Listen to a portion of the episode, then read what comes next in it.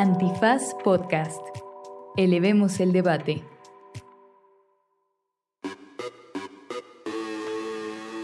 Buenos días, buenas tardes, buenas noches, bonita madrugada o cualquiera que sea la galaxia en la que se encuentre usted viajando en este recochino momento.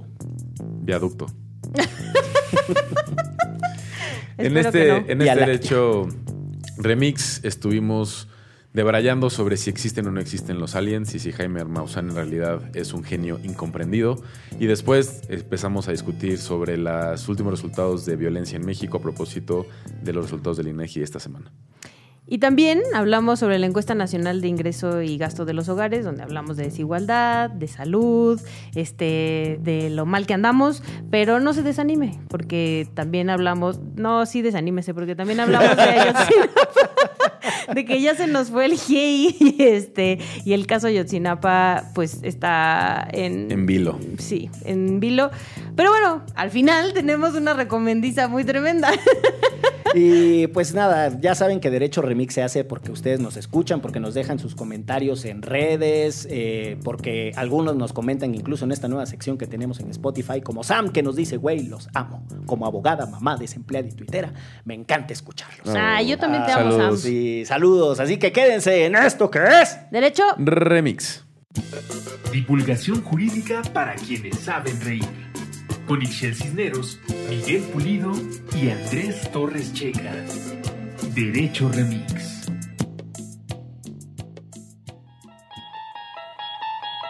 Bienvenidas, bienvenidos, bienvenides, seres donde sea que se encuentren a este episodio de Derecho Remix y el más allá.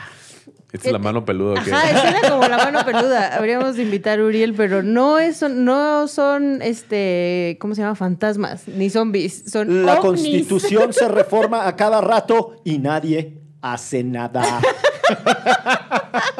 Seres extraños intervienen permanentemente en las resoluciones judiciales y nadie hace nada. qué, qué gran Él época. en la tele, qué gran sí. época para ser Jaime Maussan en estos tiempos. Porque señoras y señores que están escuchando Derecho Remix, si no se enteraron ustedes, Los marcianos llegaron. Ah, ya. checa echándose un chiste de tío.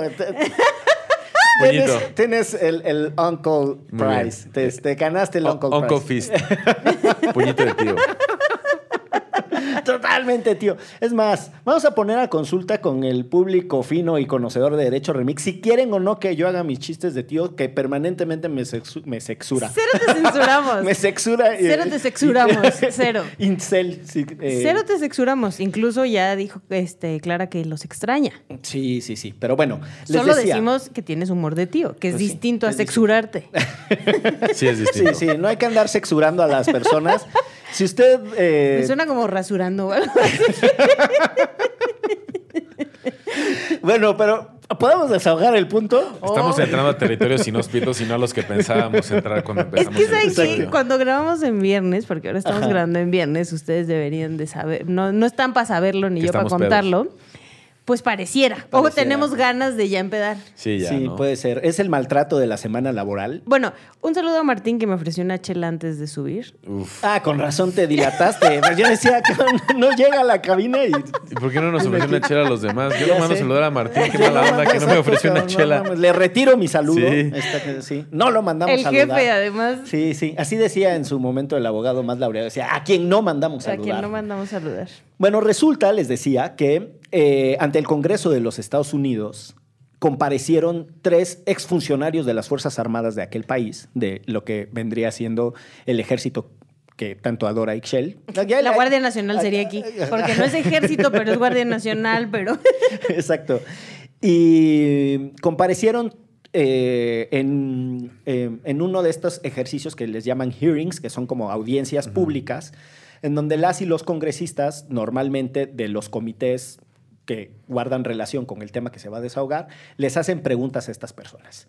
Estas audiencias en Estados Unidos, como muchas otras cosas, inician con una pregunta que es que si tú te comprometes cuando eres laico, si profesas alguna religión, si juras, decir la verdad, ¿Y toda si- la verdad y nada más que la verdad. ¿Y si no procesas ninguna religión? Puedes, puedes poner la mano sobre cualquier sobre documento. cualquier cosa. O sea, quienes profesan religión lo hacen sobre algún texto. Sobre Bob Esponja sería o sea, yo. Sí podrías. Sí podrías, sí podrías. Ok. Exacto. Eh, ya entendí entonces. Tráiganme el DVD de Bob Esponja Exacto. sale David Hasselhoff.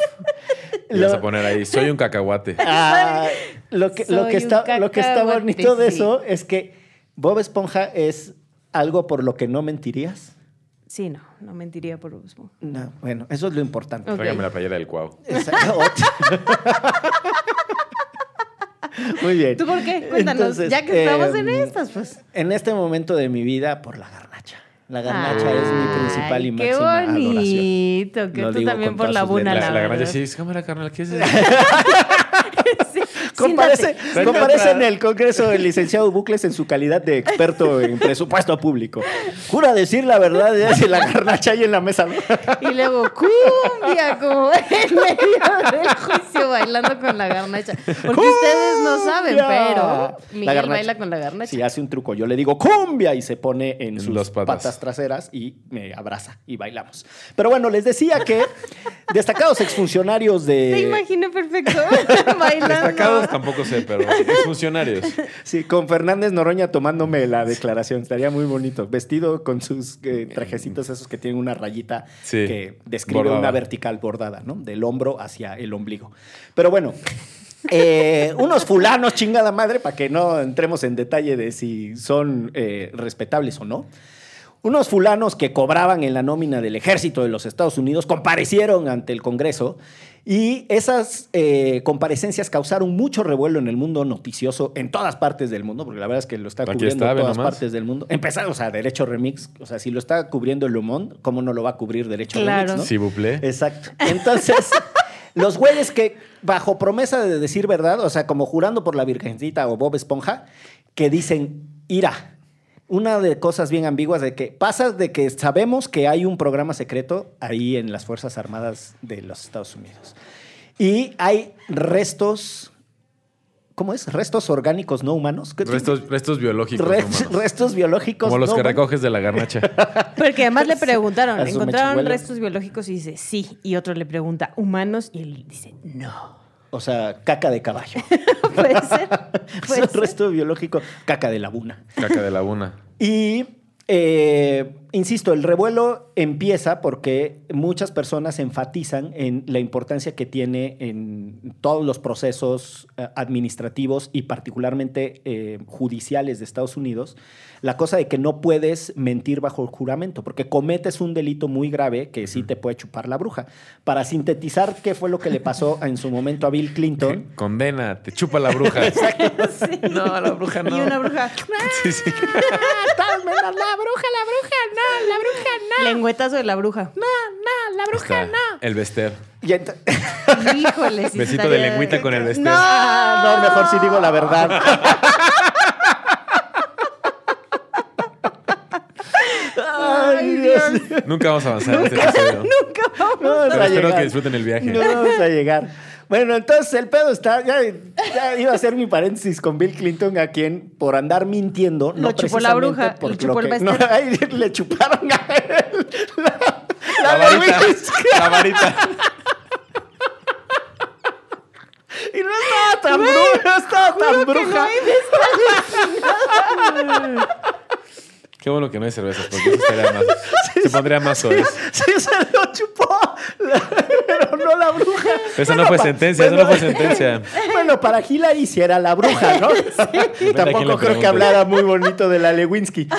Pero bueno, el problema no es si andaba teniendo relaciones indecentes e inapropiadas, como reconoció más tarde, sino que originalmente mintió. Y entonces, como originalmente mintió bajo juramento, le querían hacer un impeachment y ya andaba dejando el puesto. Todo eso solo para decir la importancia que tiene el mentado dicho de ir a una eh, comparecencia pública ante el Congreso y decir cosas bajo juramento. Y entonces, nada, pues ahí estos fulanos este, pues, se pusieron a hablar como si fuera Jaime Maussan, a quien sí mandamos a saludar. Sí, cómo Don no. Jaime Maussan, tantos años que usted nos advirtió que Perdónanos. Sí, perdónenos. Que el ejército de. Estados Unidos y la NASA tenían información que no compartían más que con usted. Don Jaime, mi, mi más atento reconocimiento a su trayectoria y su calidad periodística. Pero además, bueno, hay una nota previa que es que el director de la NASA, Bill Nelson, anunció que estaban El o sea, Bill, que- el exacto, Bill el Bill, que tenían un informe que iban a poner ya sobre la mesa sobre las sospechas alienígenas y que el resultado lo van a dar ahora en agosto, o sea, ya nada. Y después sale esto, esto que, que platicaron de, de esta audiencia. Y entonces Jaime Maussan, en su cuenta de Twitter, que ya no se llama Twitter, puso un video donde dice, la verdad fue secuestrada. En primer lugar por la Unión Americana, por los militares, por aquellos que decidieron en 1947 que la información no se daría a la luz, se han aprovechado de ello, han desarrollado la retroingeniería de las naves y la han usado con files bélicos.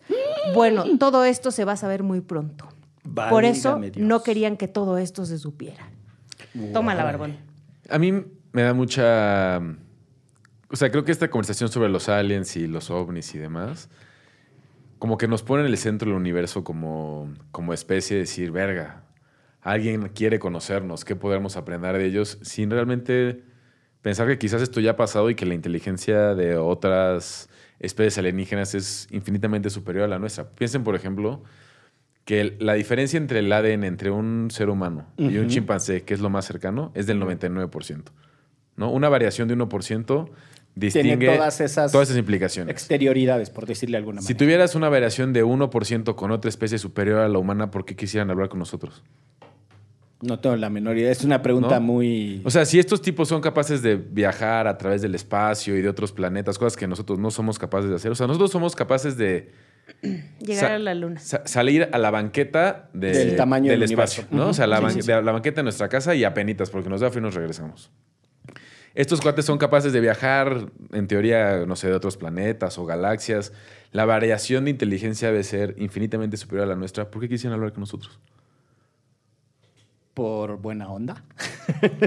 Como el de los... O sea, entiendo el punto. Somos tan insignificantes en el Para tamaño ellos, del ajá. universo y probablemente nuestra evolución en términos de inteligencia es tan reducida. O sea, si existe, la, si ¿Qué- existe una especie que es capaz de viajar a nuestro planeta y nosotros no somos capaces de hacer eso, pues nuestra inteligencia es reducida. Pues sí, pues tiene, tiene sentido lo que, lo que estás diciendo. Ahora, este, este chiringo de que si hay otra vida, no, no, no, tiene más implicaciones, yo creo, para otros eh, estamentos de la sociedad, como las religiones, por ejemplo. Claro. O sea, ¿qué explicaciones van a dar las religiones sobre un montón de cosas? Y Bueno, sobre ahí los, los, los, los de la cientología lo, Van tienen, avanzados. lo tienen resuelto, sí. Sí, y al otro personaje eh, al que tiene implicaciones también para el mundo luchístico, porque en su momento no valoramos cuando el santo venció a Ah. los marcianos, ¿no? Ese era un documental, en realidad. Era un Sí. documental. O en su momento a Tinieblas, quien ya tenía contacto con Aluche, con, Con Aluche. los seres. No, nomás lo tenía hasta Hasta subía parte ahí. de su equipo ahí, Sí. el Aluche. Sí. Pero bueno, parte también de lo que salió eh, entre las notas en seguimiento a todo esto es que la propia Secretaría de la Defensa Nacional, o sea, ahora sí, la mexicana, salió a decir Buh. que, eh, pues, que había que seguirle la pista a ese tema. O sea, es, vamos, tiene repercusiones que los gringos hagan algo. Y es muy interesante porque esta cosa con la relación del exterior eh, también ha sido retratada por la literatura. eh, recordemos al gran Julio Verne y su clásico del viaje a la luna. ¿Cómo se llama el libro de Julio Verne? Este, hay que me corrija la, la No me producción. acuerdo. Eh, tiene uno que es el viaje al, Al centro, de la, Tierra, sí. y el otro es, eh, creo que es el otro, Viaje al 40 mundo mil en 80 leguas de, días. de Ese viajes. también es de él, ¿no? Sí, la vuelta al mundo en 80 días, donde sale Passepartout. y 20 mil leguas, ¿no? 20 mil leguas, de viajes 40,000. sub- 20.000 leguas de viajes submarinos y hay uno que Con es el viaje a la capitán, luna. capitán Nemo. Eh, el- en el, hay, una, hay una parte en la película de Volver al Futuro en donde el, Ay, peliculón. el güey este, ¿Esa va a ser el, tu el recomendiza? doctor este ¿cómo se, cómo se llamaba el Ah, doc? Doc. Sí. Bueno, ese güey El Doc. Ajá. está en una de las en una de las películas de la secuela está hablando de que los viajes y no sé cuál y está ahí con una enamorada y ella le dice sí todo eso que dices es verdad tú también leíste a Julio Verne Ah. Porque están ahí, se mezcla ahí la ciencia ficción con lo que el Duck sí vivía pero bueno y otro clásico que, que recupera eh, eh, esos intercambios con el mundo exterior es el famosísimo texto de la Guerra de los Mundos que hiciera famoso el, eh, ¿cómo se llamaba? Orson Welles. It's- Hoy sí tu memoria te está fallando. Orson Welles, ¿no? Sí, Eh, sí. el- es que siempre me confundo. Hay uno, el, el El- autor es, Sí. es que se parecen el Ah, nombre del Orwell. autor No, Orson Welles es el que habló, sí, sin duda. Y George Wells es el, es, es el autor del texto de la Guerra de los Mundos. Eso sí, no, sí, no- sí, no- sí, sí, es, así es, así es. Y el Orson Welles, que es el, el que en ese entonces era un conductor de radio, hace una narración a la que le incluían un cintillo al inicio que lo que estaban narrando era ficción. Ujú. Pero la gente que prendió el radio y no alcanzó a escuchar que era ficción, "Ya valió madres". dijo, no mames, los marcianos ahora sí llegaron. Y se armó un súper desmadre. Es un episodio muy famoso de la, De la radio, De la la historia de la radio, radio de gringa. la historia, exactamente. Pero bueno, ahí las cosas con el, con el mentado tema eh, Jaime Maussan está de moda, anda corto, corto, largo, largo por las redes Ya sociales. no camina, flota. Pasa por los pasillos así ya. Sí, no, está en otra, en otra dimensión. Y mm, pues ya veremos qué nos dice en su momento la NASA y eh, eh, las Fuerzas Armadas Mexicanas. Eh, a lo mejor el Centro Mexicano de Inteligencia, que niega que hace espionaje, nos puede contar eh, qué está pasando eh, ahí. Yo sí les voy a creer a ellos. Muy bien, muy bien. Y eso me permite ir, eh, si les parece, a propósito de creer, descreer y demás, al siguiente punto que está aquí en la escaleta, que dice que... Ya va a empezar. No, no, no. Uno, que dice. ya no voy a hacer ese chiste porque no te gusta. Que dice que eh, se publicaron las encuestas que hace el INEGI y tiene muchas implicaciones para la discusión pública eh, la, la data oficial mexicana. Que por cierto, este dato coctelero, somos probable, le quito el probablemente, entiendo que somos el único país del mundo que tiene a su eh, institución nacional que genera la estadística en un órgano constitucional autónomo. O sea, hay, hay No autonomi- sabía. autonomías de bancos centrales, es bastante más común, eh, pero así, autonomía de la institución nacional que genera la estadística. Que depende normalmente de gobernación. o algo Normalmente así. del, ajá, del Ejecutivo, porque lo más lógico es que sea el Poder Ejecutivo el que use esa información para su diseño de políticas públicas. Eh, sí, además. Eh, no, pues es información, evidentemente es información sociodemográfica que les permite eh, diseñar las políticas públicas, si no pregúntenles a los gringos.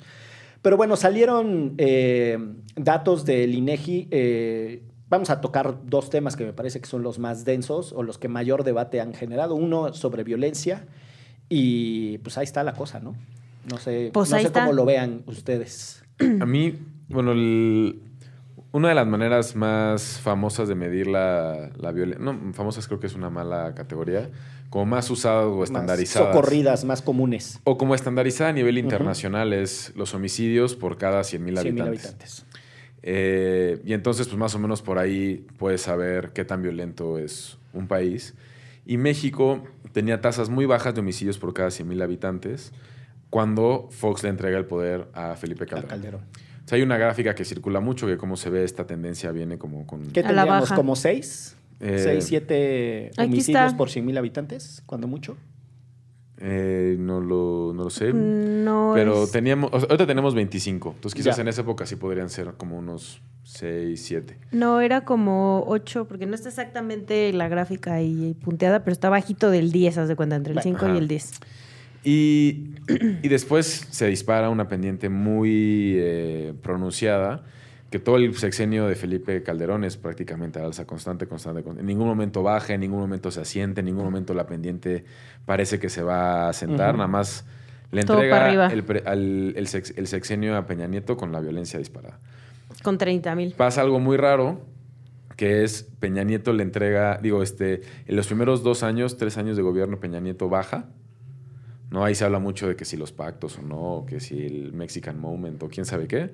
Y después de la crisis de institucionalidad del gobierno Peña Nieto a raíz de la Casa Blanca y Ayotzinapa, ya no tienen cómo hacer gobierno y se dispara la violencia. Otra vez y le arriba. entregan a López Obrador el, el país con los índices de violencia más elevados. Todo este choro, para mí es interesante en la reflexión, porque de verdad no sé cómo, cómo lo interpretan ustedes, porque a partir de 2019, de 2018 a 2019, 2020, se estanca, ya se vuelve así como horizontal. Que también ahí está la pandemia- Una, me- la pandemia. una meseta. que Una es- meseta, es exacto. Como se usa en el argot. Y a partir de 2020 empieza a bajar. Y era muy importante conocer cuál era el dato de, de este año, porque iba a confirmar o no si esa era una tendencia que se iba a dar a la baja o si en realidad había sido solamente una Por pequeña meseta además. atípica, la pandemia más. ¿no? Y da a la baja y ya se ve un poquito más pronunciada la resbaladilla, ¿no? Ahora, yo creo que eso a mí me ha dejado pensar muy cañón sobre qué significa en términos del discurso que tenemos cuando criticamos al gobierno de López Obrador, porque la apuesta de seguridad de este gobierno ha sido la Guardia Nacional, sin duda. Eh, en otros gobiernos, por ejemplo, el de Felipe Calderón, sí fue la Policía Federal y el Superpolicía y Genaro García Luna, y aquí ahorita es la Guardia Nacional. Y desde ciertos sectores es la militarización está mal, la Guardia Nacional está mal, ¿no? Este, la Guardia El mío, Nacional mi sector. Es, es policía disfrazada de. es ejército disfrazado de policía. Pero en esta métrica, que es muy difícil de ocultar. Sí, los- porque hay los- cadáveres, pues. Los muertos llegan a la morgue y se registran, va a la baja. Entonces, ¿hasta dónde o por qué? O no sé cómo ustedes lo hayan interpretado, si le hayan dado algún tipo de reflexión a esta tendencia a la baja, pero me parece muy interesante. Híjole. Eh, a, mí me, me parece no solo muy interesante, sino muy chingón. O sea, yo creo que en principio tendríamos que pensar en eso, ¿no? Que haya un descenso, eh, un descenso en, en los homicidios es lo que queríamos, ¿no? Y, y, y por lo que pujamos para regresar a las épocas justo de como nos habían dejado o antes, ¿no? Pero sí creo que esta estrategia no solo tendría que ver este panorama, ¿no? Mm. O sea, a la par, por ejemplo, ajá, este parámetro, a la par hay el, el número de personas desaparecidas, que puede ser que en su mayoría muchas de ellos y ellos también hayan sido asesinados y no están siendo contabilizados acá porque no se han encontrado los cuerpos, ¿no? Entonces sí creo que hay otras variantes que se tendrían que ponderar en la estrategia de seguridad del gobierno del presidente Andrés Manuel, no solamente este número. Este número, me- o sea, me parece chingón porque, o sea, como dices, si hay un muerto, lo llevaron a la morgue y lo, le pusieron palomita, ¿no?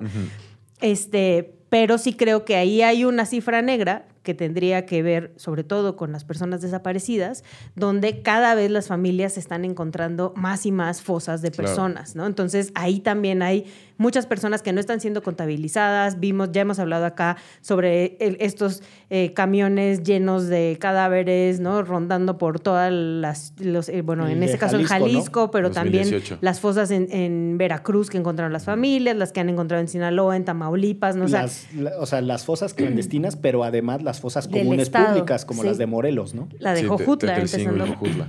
que, que eh, o sea, por eso yo creo que el panorama tiene que abrirse mucho más allá solo este número, que sí muchas veces nos restringimos a este porque es uno muy claro, nos decían este y el de el robo de autos. Porque la gente lo reporta en seguros. Exacto. O sea, si tienes un cadáver afuera de tu casa, la neta es que está muy complicado que sigas por tu vida.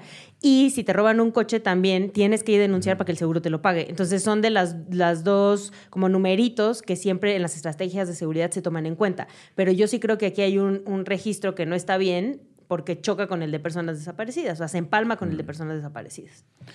Sí, yo justo parte de mi reflexión tenía que ver con eso. Hay una, eh, hay una columna que creo que es bastante interesante de Adrián López, el director de... a quien le mandamos un a quien saludazo. le mandamos un saludazo al ingeniero Adrián López. No están ustedes para saberlo, pero Adrián y yo coincidimos como estudiantes foráneos en Monterrey y tremendo fiestón. Espero que esto no demerite el prestigio del ingeniero Adrián López en su calidad de director eh, del periódico Noroeste. Noroeste, que antes dirigió Manuel Cloutier, por cierto. Este, Manuel Cloutier, hijo.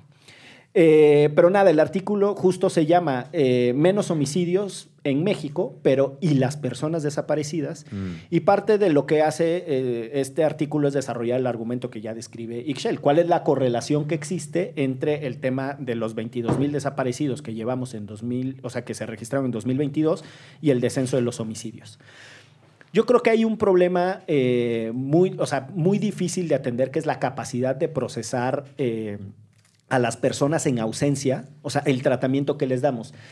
Yo creo que nos metimos en un vericueto en México al utilizar para todo la categoría de desaparecidos. Si me lo permiten, es una categoría que tiene una implicación técnica, pero o el de sobre desaparición todo... forzada, ¿no? Ajá, porque viene de ahí, de desaparición forzada, pero sobre todo tiene un mensaje político, ¿no? Y es que los familiares están en movilización que le reclaman al Estado que dé información sobre el paradero de esa persona. Tiene que dar información eh, convincente y creíble de en dónde se encuentra esa persona. Entonces ahí la noción de desaparecido hace mucho sentido. Lo que tenemos en México es una categoría propiamente técnica, yo diría, en, en- en- en el sentido tanto jurídico como metodológico para, para documentarlo. Porque hay cadáveres no identificados, ¿no? que ya están contabilizados en los homicidios. Eso sí. O sea, el, la- tú sabes que hubo un muerto, lo que no sabes es quién es ese muerto. Y ese número guarda relación con un familiar que está buscando a una persona, pero no sabe si está viva o está muerta. Porque los bancos de ADN, ya sabemos lo que pasó en Puebla, que los vendían, en Veracruz, que le hicieron unas chingaderas a las familias con los Sí. reactivos, ¿no? Les tomaban Sí. reactivos que en realidad no generaban ninguna información química para saber el cruce del ADN, etcétera, etcétera. Entonces, ahí hay una categoría eh, complicada y las siguientes son personas que están en ausencia, o sea, o que la familia todavía no dice nada porque se están aguantando, porque no saben, no han encontrado un cadáver. Y ahí yo sí creo que tenemos un vacío que no, no nos alcanza a afirmar con toda contundencia que la disminución, la pendiente eh, en descenso que tú describes, sea auténticamente una buena noticia. Ahora, por sí misma, yo creo que hay que agradecerla, porque el, el incremento de asesinatos también coincidía antes con, este mismo fenómeno Sí, de sí. ausencia Justo. de información. Totalmente. Lo que quiero decir es, un escenario más favorable estamos empezando a vivir, sí, hay que reconocerlo. Yo no sé si eh, el fin justifica los medios. Hace una, hace una pregunta muy válida de si esta era la única apuesta que tenía este gobierno. O sea, no para sé, me ha dado, me ha No, dado no, vueltas yo- la cabeza toda la semana. no, no, no. Pues yo, o sea, yo reconozco que es una pregunta que plantea distintas eh, aristas de, de resolución. Yo no sé si era la única manera de conseguir estos resultados. Y ese es el problema de las políticas públicas. Siempre y cuando exista un curso de acción, una alternativa sobre la cual discutir que había un plan B que era mejor, no sabemos si estamos ejecutando, dirían los economistas, el segundo mejor o estamos ejecutando el primer mejor, ¿no? Entonces es problemático. También ahí creo que de este de esta o sea, de estos resultados del INEGI sobre, sobre homicidios y demás, es interesante cuando ves la comparativa de los últimos, no sé, 10, 11 años, de cómo los estados han ido a- o solucionando sus problemas de violencia o teniendo muchos más problemas de violencia. Sí. Por ejemplo, estoy viendo, ahorita tengo la tabla del INEGI en mi computadora. Coahuila es un gran caso de solución de sus problemas de violencia. Mira, por ejemplo, 2011, Guanajuato registró 615 homicidios en 2011. En 2022 registró 4.200. Es un incremento brutal en, tan pues. en muy poco tiempo. Coahuila, eh, tú tienes un estado que en 2012 reportó 1.160 homicidios y que para ahorita está reportando 169. Ujú. ¿no? Entonces también ahí de repente esta, y reconozco que esta gráfica es un ejercicio nada más para explicar el contexto país, pero es un país que tiene un montón de, de aristas distintas, la violencia se ha ido recrudeciendo en, en zonas del país dependiendo los momentos históricos, ¿no? 2009, 2000, 2010, 2011, el norte era particularmente violento, 2013, 14, 15 y 16, la zona de Veracruz era muy violenta, ahora el Bajío es muy, es muy violento. Y el Caribe es muy violento. ¿No? Ujú, Entonces- que antes era como... Que antes no, ¿no? Este, u otros como, como Baja California, que también de repente pasó de tener 500 homicidios en 2012 a tener 3.200 en, en 2021. Ujú. Es que, es- a ver, hay, hay un montón de cosas sobre lo que estás planteando. Es que hace que disminuyan eh, las expresiones de violencia, de viol- las violencias, particularmente la homicida. Pues siempre, como lo que las causa es multifactorial, lo que las reduce también es multifactorial. ¿no? Entonces ahí es muy problemático tratar de apuntar a una sola arista. Eh, tienes el caso de Colima, por ejemplo, ¿no? Que era la ciudad más segura del mundo. O sea, no sucedía absolutamente nada en Colima. Y hay algunos que consideran que eh, el dragado del puerto y hacer que Colima tuviera además un puerto de altura, en el caso de Manzanillo, lo que hace es que modifica los intereses económicos para apropiarse de, De ese lo que puerto. pasa por ahí, No es lo claro. mismo- exacto, no es lo mismo vender droga a menudeo, ¿no? A que te Ahí llegue un barcote. Un pal- con fentanilo de China, cabrón. Mm, y sí. entonces eso cambia totalmente eh, la lógica de la disputa del territorio. El empalme entre los eh, intereses que le, la- los bienes que le resultan de interés a los actores criminales, el capitalismo y la infraestructura, esa, esa superposición de cosas es muy compleja. Por eso tú tienes el caso del Bajío, que es en donde el ingreso per cápita después de ciertas zonas de la Ciudad de México es el más alto del país, Sí. donde tienes aeronáutica y tienes siempre atracción de inversión extranjera y unos desarrollos, bla, bla, bla, bla. Y un montón de al mi- plantas Ajá, y- y al mismo tiempo tienes una pinche matazón extraordinaria, porque también a ciertos grupos criminales el uso de esa infraestructura les resulta ¿no? útil o atractivo. Y eh, es, lo que quiero decir es que es muy complejo. Pero yo coincido contigo en que, y creo que Ixchel también lo dijo, de que es una buena noticia la disminución de los homicidios con uno de los indicadores más solventes de este país. Yo creo que eh, eso hay que agradecerlo. Si les parece, vamos a hacer una pausa y regresamos a más de esa discusión de a qué indicadores les queremos y a cuáles no. Ernesto, que... eh, eh, eh, eh, eh, eh, ¿Derecho? Remix. No se dice provincia, tercera temporada. Acciones locales por los derechos humanos en México, una colaboración de Antifaz y Acento. En esta tercera temporada recorreremos el país de la mano de Acento, Acción Local, para platicar con defensoras y defensores de derechos humanos que a través de sus experiencias nos permiten conocer problemáticas que afectan a todo México y las acciones que llevan a cabo para avanzar hacia la justicia social en sus comunidades y territorios. Disponible en tu plataforma de podcast favorita. Pues regresamos a este derecho remix que inició medio estratosférico y ahora está estadístico. exacto, se puso... Estadístico y terrenal. Porque la otra encuesta que se publicó eh, esta semana es la encuesta nacional de ingresos y gastos de los hogares, la ENIAG. La famosísima ENIG. La ENIAG. Y tiene resultados muy interesantes, sobre todo de cómo se ha ido distribuyendo. Bueno, tiene muchos resultados, pero a mí los que me parecen muy interesantes están en, en la relación de cómo se ha ido distribuyendo, eh, por ejemplo, los programas que tienen transferencias directas en este sexenio, cómo se distribuyen en- de acuerdo a los deciles poblacionales, ¿no? Y si comparas Que con era la apuesta, es la apuesta del presidente, ¿no? O sea, por lo menos en campaña la apuesta del presidente es que con estas, o sea, dar dinero directo a la gente iba a ayudar a los pobres, su primero los pobres. Sí, y, y bueno, en, en términos también generales, como viendo al país desde, ahora sí que un satélite. Desde, Sí. desde donde lo ven eh, Sí. los seres no humanos, biológicos no humanos. Exacto.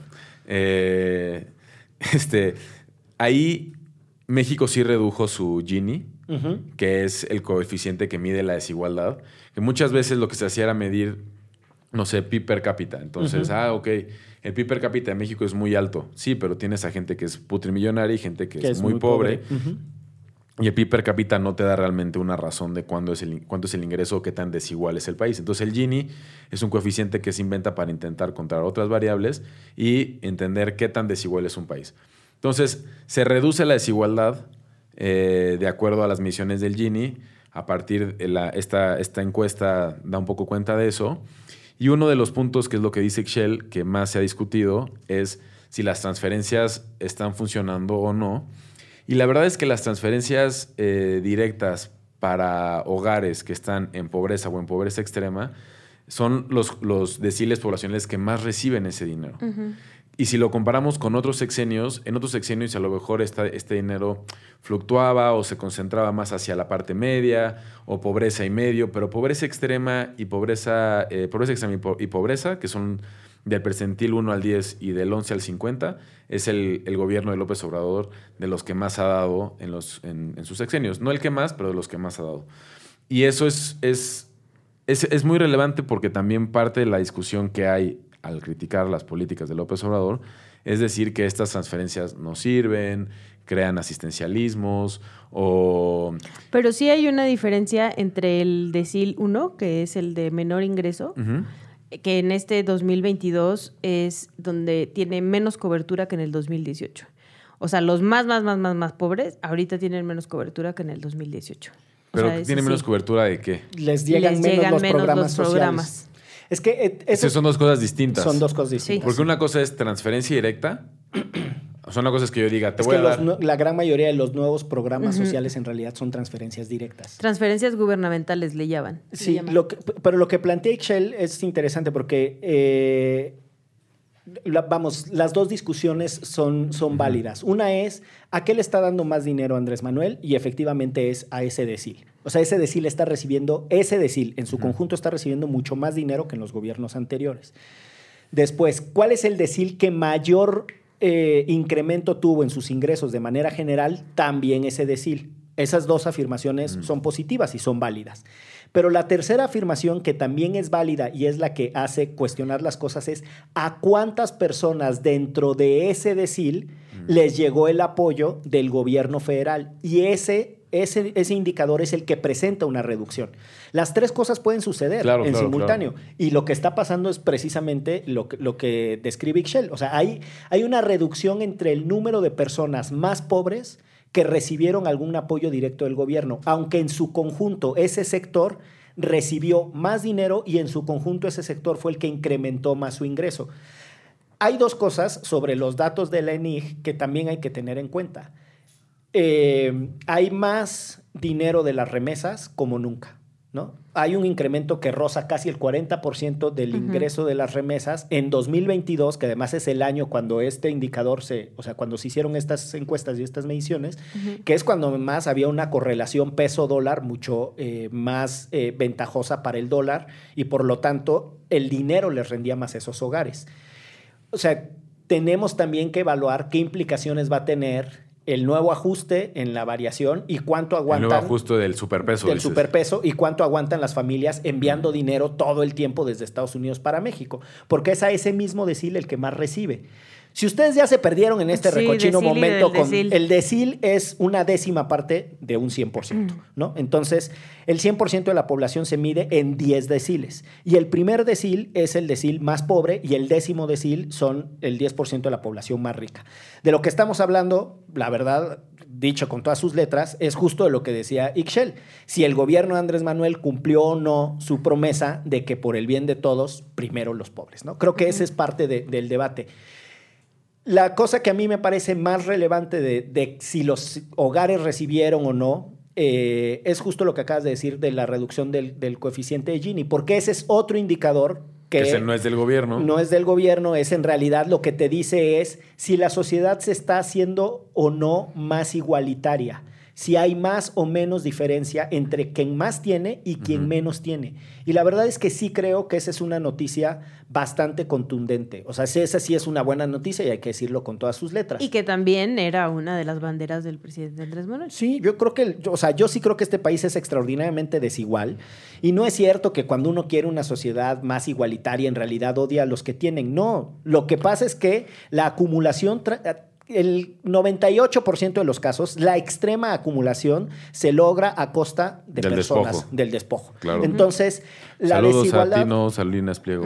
por ejemplo, ¿no? Este, entonces, la extrema desigualdad. eh, Grupo México. Sí, sí significa eh, un país injusto, ¿no? O sea, ese debate que tienen los, los filósofos del desarrollo social sobre la igualdad de oportunidades y la igualdad de resultados, pues yo siempre he preferido la igualdad de resultados, ¿no? La igualdad de oportunidades es medio una trampa. Hay que apostar a que en- se expresen en sociedades más iguales, me parece que es una buena noticia, y todavía falta eh, que tengamos datos sobre reducción de pobreza, que no es lo mismo Que desigualdad. que la desigualdad y que tampoco es lo mismo que el ingreso. Tú puedes tener un ingreso alto, pero ser muy pobre, ¿no? este, digo, se redujo la pobreza laboral. Ese también es otro gran dato, que la pobreza laboral, es decir, las personas que trabajan y que su trabajo les alcance para tener cierto umbral de ingresos, esa, esa pobreza se redujo. Sí, la apuesta de este gobierno, ya lo hemos dicho en otros episodios, de- del salario, del Pero salario yo- mínimo más alto, sí está teniendo algún resultado, algún efecto. Justo ahí hoy en la mañana escuchaba al maestro Quintana, a quien sí le mandamos un saludo también. Sí, cómo no. No sé quién es, Fue mi jefecito el en Reforma, el de el, del financiero. financiero. Ah, Este decía que sí, o sea, las familias tienen más dinero, ¿no? O sea, como porque los salarios sí han crecido, pero por ejemplo hay, hay que ver otras variantes, como que por el Otras variables. otras variables, que hay 39 millones de personas que ya no pueden pagar un servicio de salud, por ejemplo. Ah, bueno, ¿no? ese sí. Y entonces, pues sí te alcanza, o sea, sí tienes más dinero, pero, y también eso está dentro de esta encuesta, te lo gastas en comida. Y entonces ya te quitaron la oportunidad de tener derecho a la salud y si te enfermas, no vas a tener dinero suficiente para poder pagar eh, ese derecho que antes sí tenías, ¿no? Entonces, no- dice, no nos podemos ir con, Con la finta. ni con una finta a aplaudir todo, ni abuchear todo. O sea, sí tienes que tener en la cabeza como cómo se han ido moviendo todas las Esto que cosas. dices de aplaudir todo o abuchear todo, es que es tan revelador con datos como, como los que hace el INEGI, porque también hay que reconocer que el trabajo que realizan la metodología que tienen, hay muchísimo rigor detrás. Y lo que te arroja, pues no son blancos y negros. Ni en el tema de la violencia que discutíamos antes del corte comercial, ni en el tema de ingresos y hogares, ni en los de violencia, ni en todas las eh, eh, mediciones que hace el INEGI eh, cada año o, o, eh, Cuando le toque, cuando le dependiendo toque si son encuestas, censos, Sí. este, Eh, conteos. Te obliga a tener que discutir, a discutir los grises, el poder reconocer que hay una disminución en algún parámetro que nos interesa, como, no sé, homicidios por cada 100.000 hab- habitantes o desigualdad, al mismo tiempo que podemos discutir que hay cosas que no se están haciendo bien o que faltan por hacerse. Pero es muy difícil tener estas discusiones de grises, sobre todo en algunos espacios de las redes sociales, porque la gente está o estás conmigo o estás contra Sí, mí, sí, sí. y hazle como quieras y aquí le movemos el, la- al numerito para que me, me dé a mí la razón.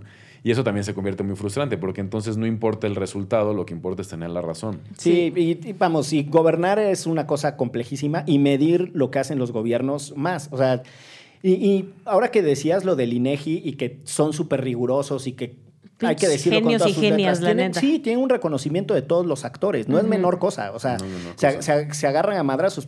Ahorita estaba pensando en dos, dos experiencias latinoamericanas que son bochornosas de a madre. Eh, los chilenos, cuando los gobernaba Piñera por ahí del, del 2012. Cuando eh, las protestas el- de el- los estudiantes. Mm, cuando las, ajá, las de las del Desde- actual presidente ajá. Boric y de Camila Vallejo y ellos, bueno, el presidente se aventó una frase que después era su, te lo juro que era, era como el anuncio de que algo iba a salir mal. Dijo que Chile iba a tener el mejor censo de toda la historia. Y el censo fue un desastre porque falló por el 10%, o sea, hubo un subregistro del 10%, cambiaron la metodología, lo que significó que los chilenos entre 2012, entre 2002 y 2012 no tuvieron censo. Entonces, cuando llegó Bachelet a gobernar, No dijo, pues no sabemos No cuántos, sabemos cuántos somos, somos. es un desmadre, no sé cuál, pues vamos a aprobar ahí, este, y se inventaron como, tuvo que sacar una ley especial para aprobar otro censo y no sé cuál. Y se midieron en 2017 en un censo medio rascuacho, pero imagínense, tan importante era medirse, yo estaba viviendo en Chile en ese entonces, tan importante... Cachai, po, weón. Cachai, po, weón, con la huevada, bueno, para el pico, po. Es- eso no lo anden repitiendo. Este... tan, tan, tan complicada estaba la cosa, la embarrapo, que eh, la Bachelet aprobó esta madre que por decreto ese día fue eh, asueto obligatorio, no podía haber conciertos, no podía haber fiestas, Para que todo no el mundo podía haber- estuviera ahí. No se muevan, pa- Tiene el que se estar- mueva no sale la foto. Exacto, porque los tenían que contar porque no tenían otra oportunidad y todo el pinche censo se hizo en un día. En un Con- día. En un día, con una metodología súper especial, muy particular, porque el tarado Piñera no había logrado hacer su, su Es que censo. es, es importante, o sea, la verdad que se demerita el, el trabajo, o muchas veces pasa desapercibido, ¿no? Para no decir que se demerita. Pero tener la capacidad de tener un instituto como el INEGI, que tiene toda esa información concentrada, nos da un montón de información No, súper valiosa Sí. para cualquier cosa. O sea, uno de los grandes y enormes retos, por ejemplo, de muchos países de África subsahariana es que no tienen elementos de, de medición o de medición. cómo están. Ajá. ¿no? Entonces no sabes cuántas policías hay, no sabes cuántas personas están haciendo, no sabes de qué mueren, no sabes de qué enfermedades hay, no sabes dónde viven. Entonces es bien difícil poder gobernar así. El Eso cabrón. hace una, hace una labor cabrón. Un saludo a todos. Un y a saludo todas a la banda de. ¿cómo Y nada no? más como, como anécdota, también salió en la, en la semana, en otro censo que hizo el INEGI, que es el censo agropecuario 2022, eh, algunas funcionarias admitieron que tuvieron que pagar. Ah, que tuvo que pagar. Eh, Hablando de, de comparecencias, lo dijo en una comparecencia en el Congreso, ¿no? Ah, no sé, yo solo Sí. leí el título de la Sí, sí, sí, lo de una Este- comparecencia en el Congreso. Eh, que tuvieron que, que pagar eh, a la delincuencia en zonas rurales para poder levantar el Hacerlas. censo y que ah, de hecho a un compañero se, este encuestador lo secuestraron. Así, ajá, exacto. O sea, cuando estaba empezando el censo, lo secuestraron, tuvieron que hacer un ajuste y la estrategia para, para penetrar y poder ir a La, todas la- partes. la chamba que hacen estos Sí, cuates no, es, no o sea, y cuatas es de verdad. Contéstenles. Sí, no o sean sea, gaches, sí. no Y sean- además, no, ya, eh, sí es una institución que es la envidia, me atrevo a decir que del, del por lo menos del, del De sector América latinoamericano, Latina. o sea, del, del- esa parte del continente, sin duda. No lo digas tan caso- fuerte, no lo vaya a querer quitar el presidente. el otro caso es el de los argentinos que cuando a, Cristina Fernández de Kirchner le empezó a estallar el, primer rebote de inflación cuando estaba gobernando, a la chingada, tomó el INDEC, que es el, el- el equivalente, ¿no? Y porque el tema era el índice de precios al consumidor y la disputa por cuánta inflación hay. Ustedes saben que Argentina tiene un pedo histórico con las inflaciones y sobre todo porque su economía está basada en el commodity de la exportación de, de materiales. Pero lo cagado ahí es que durante 10 años no tuvieron datos. Entonces, el No, pinche Macri locura. tuvo que aprobar un decreto que así se llamó Decreto de Emergencia Estadística. Porque lo mismo, no tenían datos, o sea, no es cualquier cosa. Y ya nomás para cerrar el dato cultural, este, los gringos tienen su censo en su constitución, la obligación de ¿Ah, tener sí? un censo, porque como están basadas, este, están basados su sistema de representación y su, sistema- su sistema de impuestos, así es como surgen esos güeyes, en el, eh, en el asunto del chingado cuántos son y qué proporción te toca, bla, bla, bla, tuvieron que hacer una, una enmienda y entonces en la constitución de Estados Unidos, de las primerititas enmiendas, está que tiene que haber un censo Órale, y que el censo determina en su momento los impuestos y los representantes. Sí.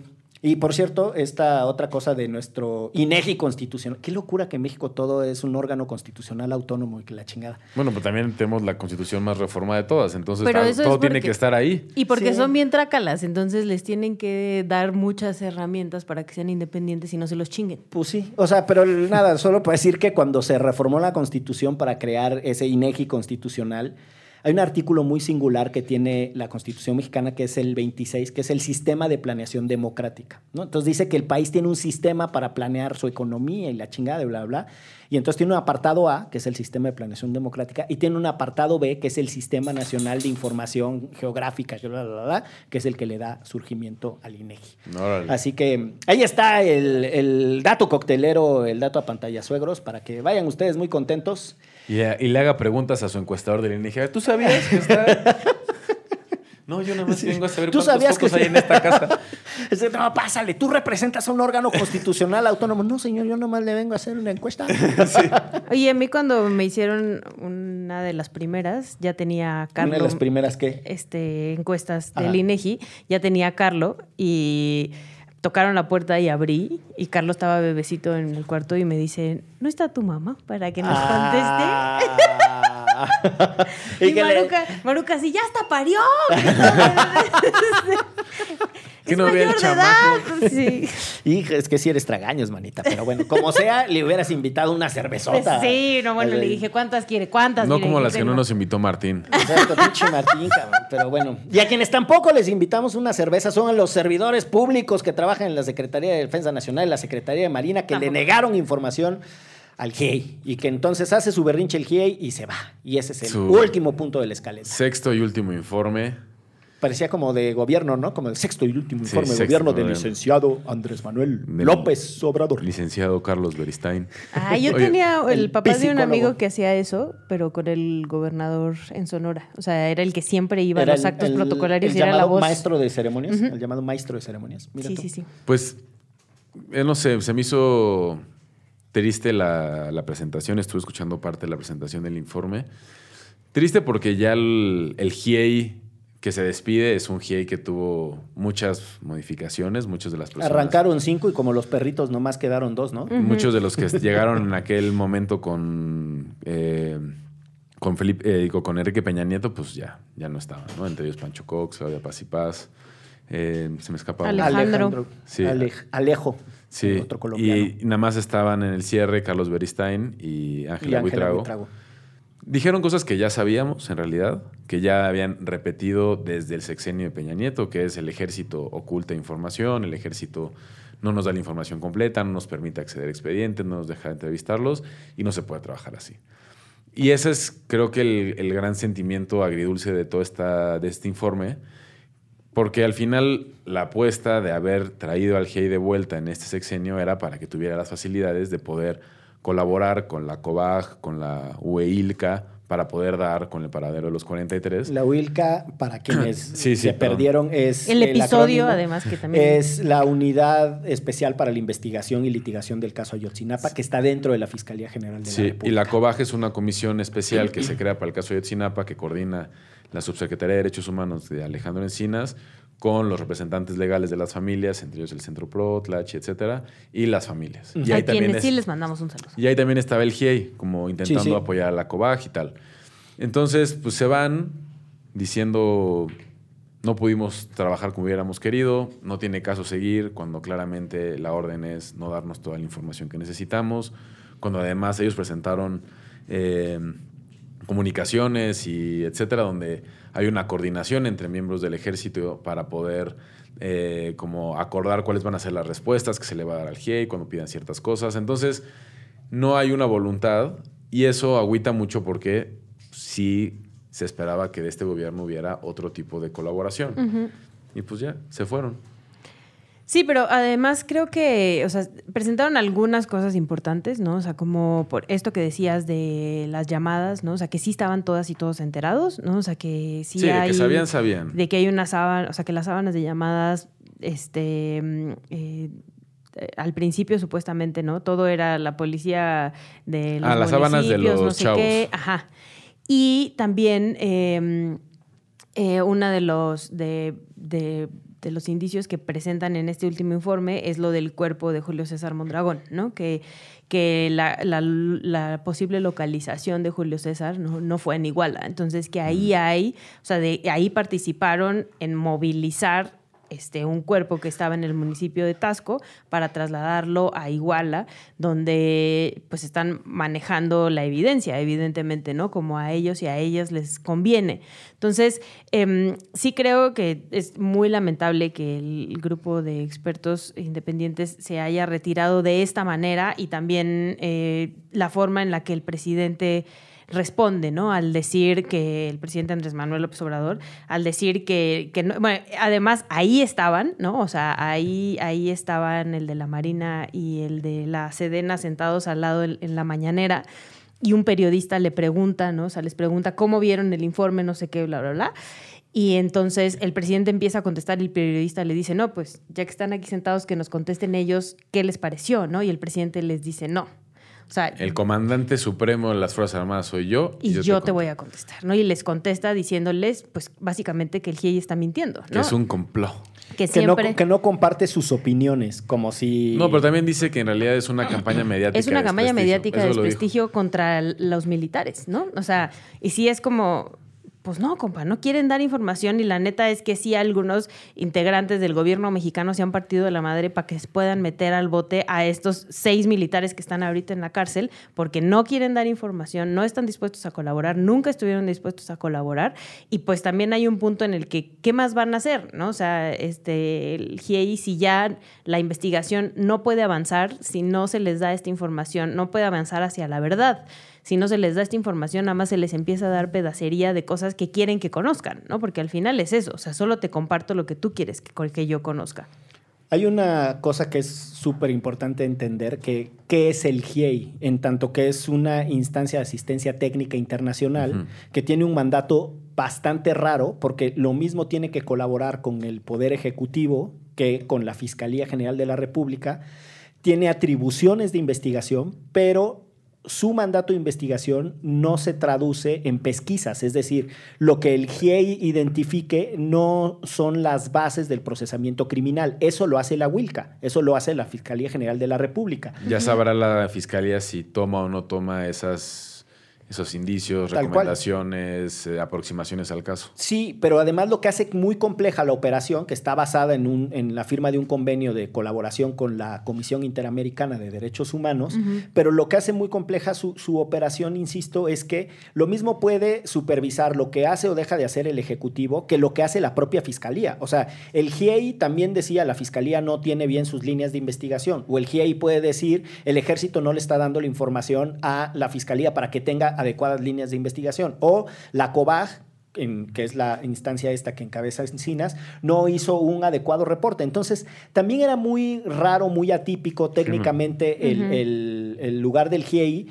Yo creo que se agotó el modelo y cierro con la idea de que incluso la cobertura mediática tan disminuida a la salida del GIEI ya da por sentado que lo que sea que signifique, pero la opinión pública ya se cansó de entender y de seguir las complejidades del caso. O sea, a mí sí me parece que no es lo mismo eh, los primeros informes del GIEI, o sea, el informe 1 que el informe sexto, Sí. en términos de cobertura mediática, debate público. Sí, ya son como este, las temporadas solida- de Game of Thrones, ¿no? Tal, Ya la sí, va- sexta ya no está No, pero las manifestaciones en las calles de apoyo, ¿no? O sea, más También. allá de la cobertura, también la gente ya no está en este tema, lamentablemente, ¿no? Y eso al final deja a 43 familias que son las que están buscando justicia y quienes les acompañan en estos espacios, que ahora, por cierto, exigen que la próxima reunión con el presidente, ¿no? O sea, ya no quieren eh, que ni Encinas, ni Adán Augusto, ni el Pero se, se- fiscal. pero se juntan nada. con el presidente. Ya no. como- El Ya no. presidente las suspendió esas reuniones Mm. con, con los padres cuando el año pasado dijo, para mí ya se acabó el caso. Ah, es verdad. Que incluso Es verdad. hubo un Lo- lo episodio, platicamos. búsquenlo ahí, un Es episodio verdad. de Derecho Remix. Sí, que bueno, también el, el- el ánimo se apaga porque la expectativa era no que detuvieran al militar A, B o C o al policía X, Y y Z, que se encontraran a los, a los 43. Y si cada vez hay conferencias de prensa que te dicen detuvimos a fulanito de tal o al tal o al tal y tú no tienes ni idea de quiénes son, pero no te dicen y sabemos que 10 chavos los llevaron aquí a otros. Sí, que- no. Y si no tienes esa información, pues la gente pierde interés en el caso porque no le estás dando la respuesta de dónde están los 43. No, y Entonces- además también con pruebas, ahí yo además, o sea, para las familias, ¿no? Porque ya les dijeron, las, les, les mintieron, ¿no? Que eso también lo dijo el GI, que es muy importante. O sea, que en México este, se miente y se cuentan las historias como para que todo el mundo se las crea y nadie las señale como mentiras, ¿no? Entonces te van creando una historia, te van creando una historia en la cual al final mucha gente se la termina creyendo y ya es como, no, pues si ya estaban muertos, ¿no? Estaban en el río de Cocula. Y después de toda esta investigación es como, pues no, o sea, esas pruebas pudieron haber sido sembradas. Y ahorita, bueno, a Julio César Mondragón, este, hay informes internos que dice que lo encontraron en, en Tasco y luego lo tra- y hay otro informe que dice que lo encontraron aquí en Iguala. Entonces, pues obviamente las familias sobre todo, pues ponen en duda todo. Todo lo que ¿no? han sabido. Todo, porque no les están dando la verdad de lo que le sucedió a sus hijos. Es lapidario que el caso que más recursos, observación internacional, nacional, capacidad de litigio y cobertura eh, de movilización social y de otros tipos y solidaridades ha tenido en la historia reciente del país, no pueda ser resuelto de manera contundente sin importar quién esté gobernando. No, es que si O así sea, eso está dicen- ese, o sea- que- este le va a pasar a cualquier otra No, no, persona no. Que atraviesa por algo similar. Es una, es una Es desolador. Es desolador, sí, es desolador. Y la verdad es que para revertir esta tristeza con la que nos está mandando el análisis del caso de Ayotzinapa, vamos a una recomendiza. Eh, no vayan a recomendar cosas tristes, ¿eh? El que recomiende cosas tristes, sí, lo mandamos este, con los militares a que se convierta en un resto O sea, no biológico puedo no, recomendar humano. el resumen de los partidos de Pumas y así. Por ejemplo, no. No, Ok. Por ejemplo, no. No puedes. Yo tengo dos recomendaciones. Sí. Una a propósito del primer tema que discutimos, Sí. que es una de mis películas de terror favoritas, que se llama eh, Contactos del Cuarto Tipo. Órale. Que es como la de hoteles de Tlalpan. Ok. No entendí, pero... Demasiada no- no- información. no- pero no sé si quiero entender. Si no, no sé si quieres. ok, entonces. Es, un- es una película que sigue a una, a una psicóloga Sí. que trabaja en Alaska, que se llama Abigail Tyler, y en donde un montón de sus pacientes tienen como una suerte de experiencia similar con un búho que se aparece en la noche y demás, y entonces empieza a tratarlos a todos y se da cuenta que quizás tú puedes ser más bien un acercamiento del, del tipo eh, Jaime Mausanesco, ¿no? Órale. O sea, Eh, como las de la dimensión desconocida. Turururu, turururu. Sí, más o menos así. Eh, supuestamente está basada en un caso real en Alaska. Está en Netflix, vale mucho la pena. Y actúa Mila Jovovich. Ay, los X-Files también, qué Que- buena serie. Y otra serie que quiero recomendar es una joyita perdida que encontré en HBO, que es una serie animada. Capítulos duran 10, 12 minutos. De lo más extraña. Son como estos monitos de plastilina que de repente se hacen grandes y chiquitos y se les abren las entrañas y así es como de terror.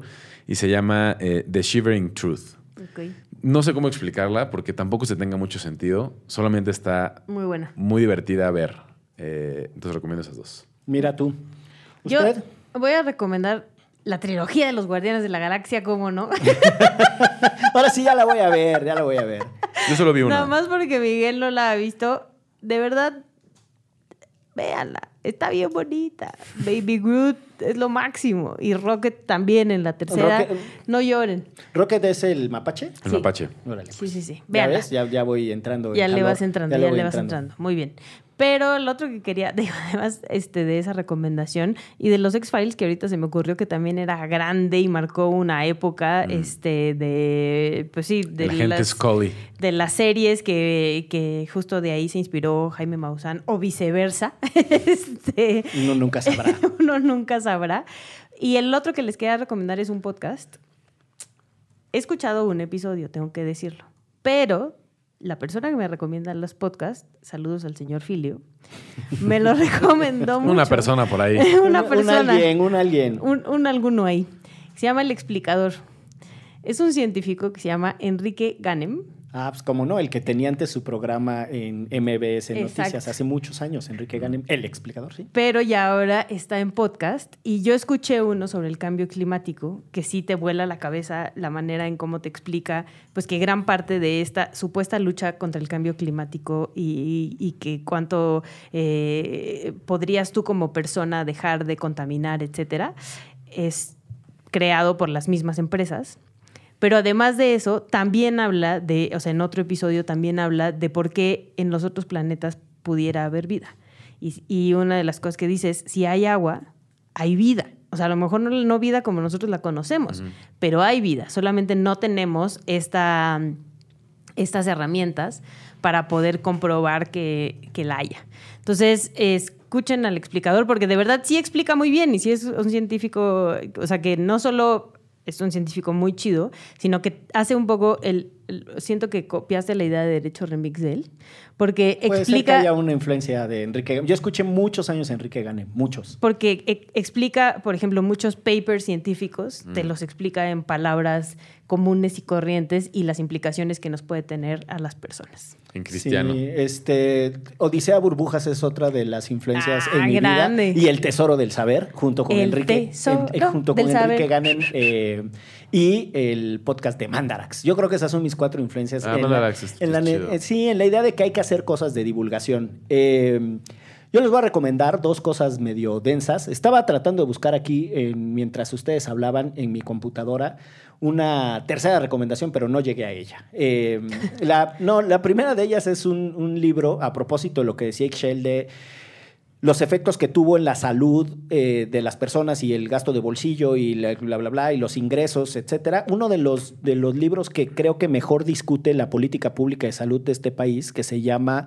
eh, Buenas Intenciones, Malos Resultados. Originalmente salió en inglés, se llamaba Good Intentions, Bad Outcomes, de Santiago Levy, que además, si hay alguien que conoce el diseño de las políticas públicas mexicanas, es Santiago Levy, que es el inventor del programa Oportunidades, eh, un economista que trabajó pues, digo, él siempre se ha mantenido muy como un tecnócrata de trabaja para el gobierno y no para el partido, pero hace un análisis de por qué el diseño del seguro popular era muy ambicioso, muy bueno, bla, bla, bla, y luego su implementación fue muy pobre.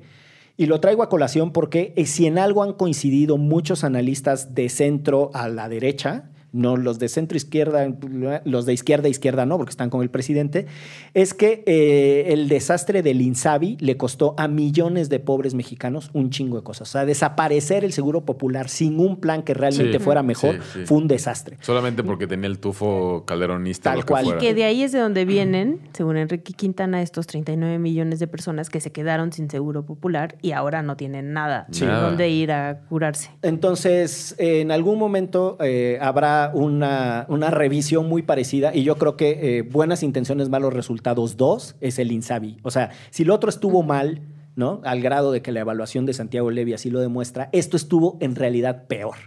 Eh, y luego sobre el tema de si los ingresos y los gastos y cómo interviene el Estado y qué tipo de sociedad imaginamos, hay un libro muy bonito de François Dubet que se llama Repensar la justicia social contra el mito de la igualdad de oportunidades. Y es un, es- hay una versión de siglo XXI, es un libro muy, muy bonito que justo problematiza esta idea de las sociedades liberales que dicen, bueno, de lo que se trata es que tú tengas igualdad de oportunidades. Eches ganas, carnal. y ya cada quien por su mérito llegará hasta donde merezca, ¿no? O hasta donde le corresponda para ser apropiado.